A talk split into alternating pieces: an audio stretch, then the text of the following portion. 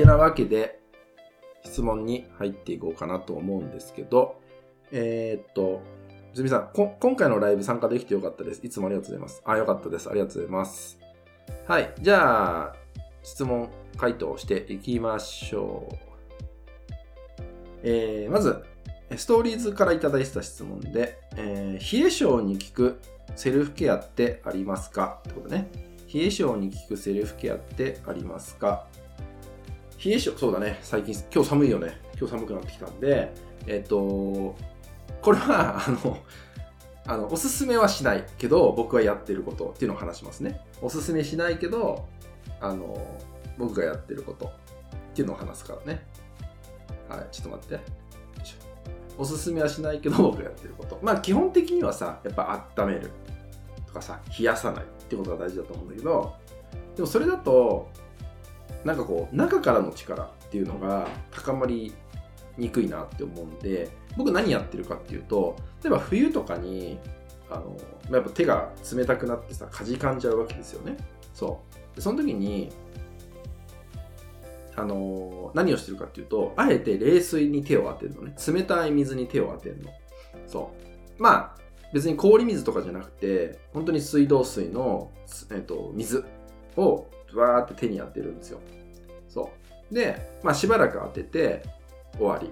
みたいな感じ。そうするとね、しばらくすると、一気に熱くなってくるの、手が。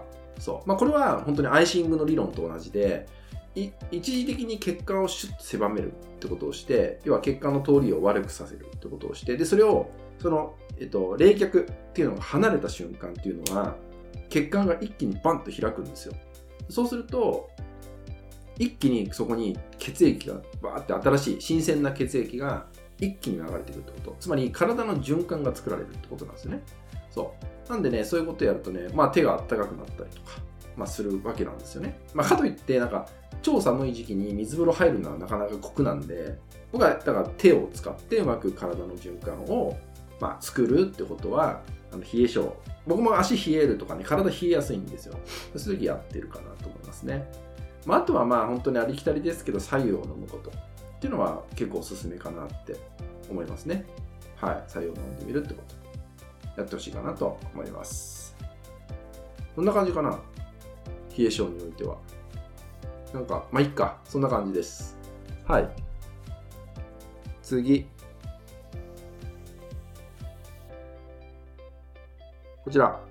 えー、子供のことが、子供のことが好きになれません。こんなこと思うのは良くないですよね。子供のことが好きになれません。こんなこと思うのは良くないですよね。ってことですね。はい。あのー、これは子供だからみたいなさ、その、親だから、子供だからっていうような、まあ、なんつうんだろうな、レッテルみたいなものを貼っちゃうと、そう思ってはいけないといったような、なんかこう、思い込みっていうのが生まれやすいわけですよね。そう。だって子供に対してさ、ままた、まあ、子供じゃなくても、例えば友達に対してもさ、なんか、すごく好きな時期と、なんかどうなんだろうって思う時期ってあるじゃない？友達にしても。もちろんパートナーにしてもね。あるじゃないですか。